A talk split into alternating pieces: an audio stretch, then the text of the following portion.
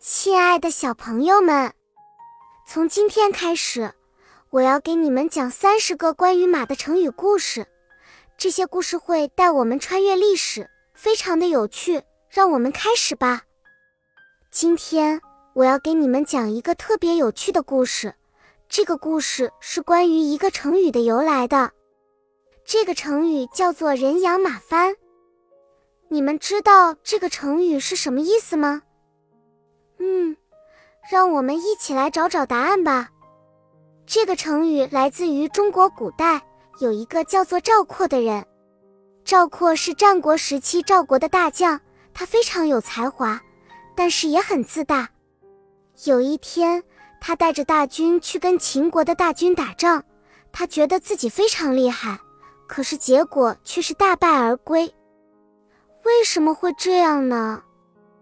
原来赵括虽然很有才华，但是他没有实际的战斗经验。他在战场上只知道按照自己的想法去做，不知道要根据实际情况来调整策略。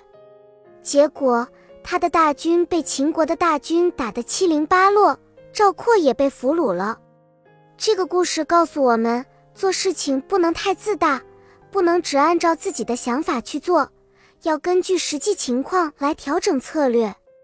这就是“人仰马翻”这个成语的意思。好啦，现在我们知道了这个成语的意思，让我们来用它造个句子吧。比如说，如果我们去爬山，结果从山上摔了下来，就可以说：“这次爬山真是人仰马翻啊！”是不是很有趣呢？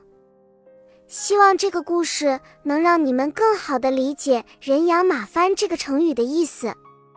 小朋友们，我们做事情的时候一定要谦虚谨慎，不能太自大哦。好啦，亲爱的大朋友、小朋友们，这期故事讲完了。